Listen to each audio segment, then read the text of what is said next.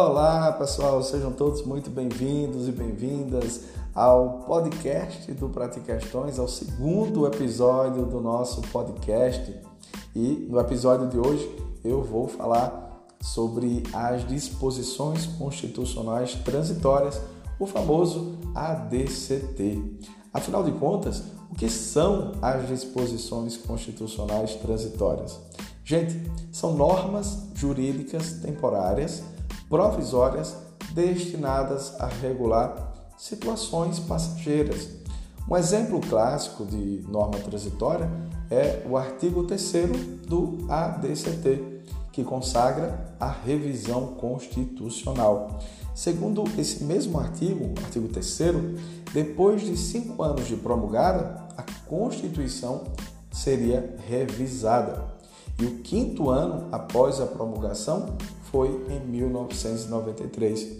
Só que a revisão só veio mesmo a ocorrer em 1994. E só essa revisão pela qual passou a Constituição resultou em seis emendas de revisão. Assim, a norma do artigo 3 do ADCT já cumpriu a sua finalidade, disciplinando aquela situação passageira.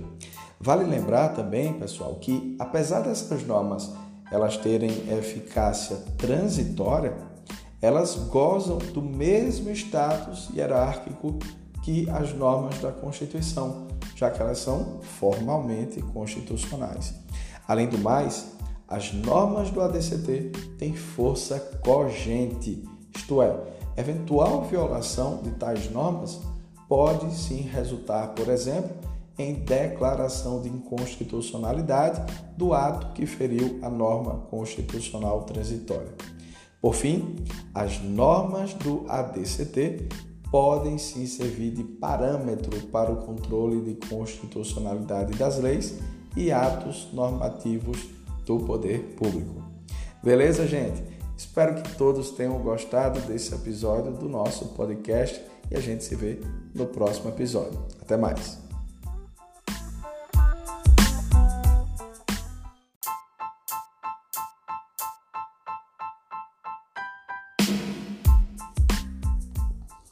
Olá, sejam todos muito bem-vindos e bem-vindas ao podcast do Pratique Questões, ao terceiro episódio.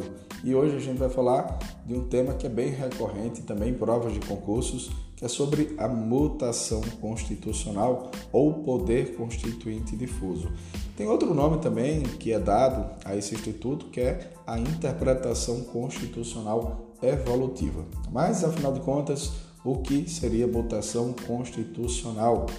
Mutação constitucional, pessoal, é o processo informal de alteração da Constituição a partir do qual se muda a norma sem a necessária mudança do texto. Ou seja, muda-se a norma, mas não se muda o texto da norma.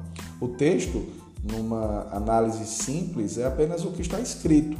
Já a norma, por sua vez, é o alcance interpretativo que pode ser extraído daquele texto.